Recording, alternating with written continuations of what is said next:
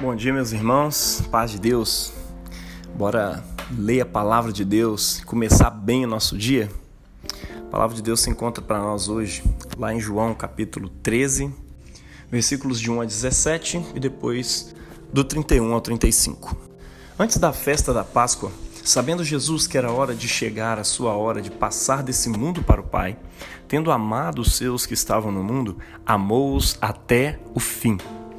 Durante a ceia, tendo já o diabo posto no coração de Judas, filho de Simão Iscariotes, que traísse Jesus, sabendo este que o Pai tinha confiado tudo em suas mãos, e que ele tinha vindo de Deus e voltava para Deus, levantou-se da ceia, tirou a vestimenta de cima e, pegando uma toalha, cingiu-se com ela.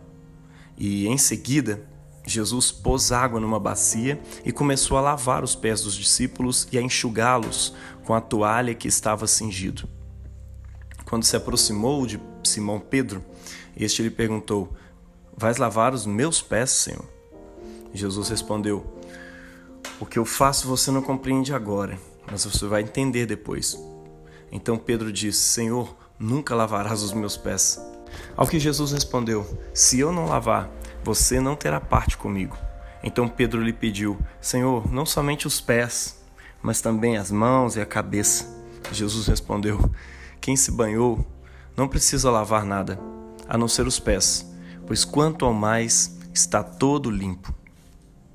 E vocês estão limpos, mas não todos, pois ele sabia quem era o traidor. Foi por isso que ele disse: Nem todos estão limpos. Depois de lhes haver lavado os pés, Jesus pôs de novo as suas vestimentas e, voltando à mesa, perguntou-lhes: Vocês compreendem o que eu fiz? Vocês me chamam Mestre e Senhor, e fazem bem, porque eu o sou. Ora, se eu, sendo Senhor e Mestre, lavei os pés de vocês, também vocês devem lavar os pés uns dos outros, porque eu lhes dei um exemplo, para que, como eu, vocês façam também.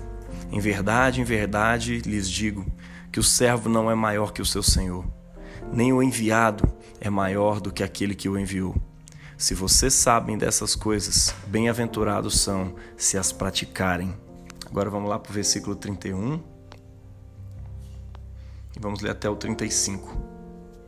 Quando Judas saiu, Jesus disse: Agora foi glorificado o Filho do Homem, e Deus foi glorificado nele. Se Deus foi glorificado nele, também Deus o glorificará nele mesmo. E ele o glorificará imediatamente. Filhinhos, ainda por pouco estou com vocês. Vocês não, vocês vão me procurar. Mas o que eu disse aos judeus, também agora digo a vocês: para onde eu vou, vocês não podem ir. Eu lhes dou um novo mandamento: que vocês amem uns aos outros, assim como eu vos amei que também vocês amem uns aos outros. Nisto, todos conhecerão que vocês são meus discípulos, se tiverem amor uns pelos outros. Este é o Evangelho do Senhor. Louvado sejas, ó Cristo. Gente, o tema nosso hoje é a liderança que serve. Esse texto é o texto da instituição da ceia do Senhor e o texto que nos fala da cerimônia que a gente celebra hoje, nessa quinta-feira da Semana Santa, que é o lava-pés. Né? Mas bora lá para o que nós temos de reflexão aqui hoje. Liderança que serve. A noite de hoje é um momento muito especial na história evangélica. Apenas João narra esse episódio e o faz com detalhes. Jesus está à mesa na ocasião do, da, do ceder, né, do jantar pascual. O evangelista explica que explica cada detalhe e pelo seu nível de intimidade com o Senhor, conhecido como o discípulo amado, o discípulo a quem Jesus amava, ele fez a leitura da mente de Jesus de uma maneira minuciosa. Até os versos, até o verso 3, ele discorre o que está no coração do mestre talvez para dar fundamento ao que iria narrar posteriormente, pois foi de grande impacto tanto social como cultural e indo ao espiritual, que se transforma em um ensinamento que venceu a barreira do tempo e até hoje se ensina, inclusive no ambiente de liderança corporativa, e é conhecida como liderança que serve. Um mestre não faria isso. jamais lavaria os pés dos alunos, mas Jesus não era como eles. Ele era Deus e tinha o coração cheio de misericórdia, atributo raro nas lideranças religiosas de então. É interessante perceber que João narra a maneira silenciosa que Jesus age, sem dizer nada, apenas se levanta, toma uma toalha e inicia aquilo que se tornou um rito litúrgico de representação tão profunda quanto a intenção do Senhor. Leia de novo a partir do verso 4 e tente entrar na cena. Esse tipo de leitura ajuda muito na percepção de cada detalhe. Né? Tente qualquer um deles que observam em silêncio o desenrolar de, deste acontecimento. Bora lá? Dá uma parada aí nesse vídeo, volta lá no versículo 4. Observe a cena. Os evangelistas eles não escrevem simplesmente uma narrativa dos fatos. Eles estão pintando um quadro ali. Observa o quadro que João está pintando ali. Pronto? Então bora. Agora que você se inseriu ali, vejamos as profundas lições que podemos tirar para as nossas vidas. Os discípulos foram sendo levados por Jesus e até ali todos calados se submetem à sua proposta. Mas apenas até chegar a vez de Pedro, que imediatamente reage: Senhor, vais lavar os meus pés? Versículo 6. O espanto foi grande, mas provavelmente foi também para os outros que apenas não tiveram a iniciativa de Pedro em mostrar o seu espanto. Nós não faríamos diferente. Nosso espanto seria da mesma proporção e na cultura de hoje não muda muito. Chefes são altivos e se acham poderosos, mesmo com tão pouco em suas mãos. Não é sem razão que James Hunter chamou tanto a atenção do mundo apresentando o princípio cristão de líder servo, através ali do livro O Monge Executivo, né? Bom, Pedro é o nosso espelho até descobrirmos esse princípio de Jesus. Jesus procura explicar o que está acontecendo, mas dificilmente conseguiria. A cultura estava muito impregnada nas mentes desses homens e precisaria muito tempo para, que se, para se desfazerem dela totalmente. Assim, ele apenas diz: O que estou fazendo você não compreende agora, mas você vai compreender depois. Mas Pedro, como já disse, é o nosso espelho e ele insiste em não aceitar o tamanho absurdo e só se convence depois que Jesus afirma que ele não teria parte com ele se não deixasse acontecer aquilo ao que Pedro se rende e diz: Lavo todo o meu corpo. Aí então Jesus explica que o ato deve servir de exemplo a qualquer um que deseja liderar na perspectiva cristã. Traga esse ensino para a sua vida e veja se a sua atuação tem sido de tamanha humildade ou ainda é aquele chefe que suga toda a honra para si, inclusive a que não lhe cabe. Reflita, a igreja de Jesus precisa desse modelo de liderança. Lembre, esse ensino se deu na noite mais importante de todo o ministério de Jesus. E assim, nossa atenção deve estar bem voltada para seguir esse seu ensino. Ore comigo. Senhor, não somente lava-me, mas me ajuda a lavar os pés dos meus irmãos. Amém. Meu irmão, que essa noite mais importante seja vivenciada por nós nesse dia.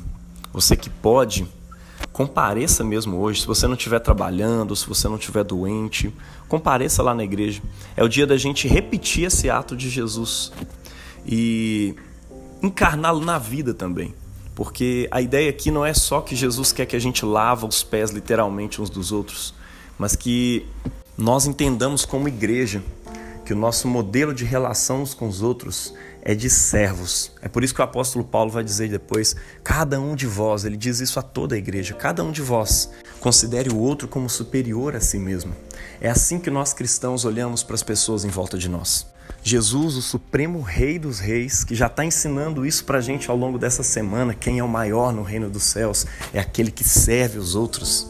Aqui ele encarna isso na forma mais constrangedora possível para aqueles discípulos, porque esse serviço que Jesus fez, ele era feito pelos servos da casa. É um escravo, é um servo, é um empregado que se dobra e lava os pés daquele que acabou de chegar da rua. Mas de repente Jesus entra num ato constrangedor. Como o ato de Maria de Betânia também foi constrangedor, né?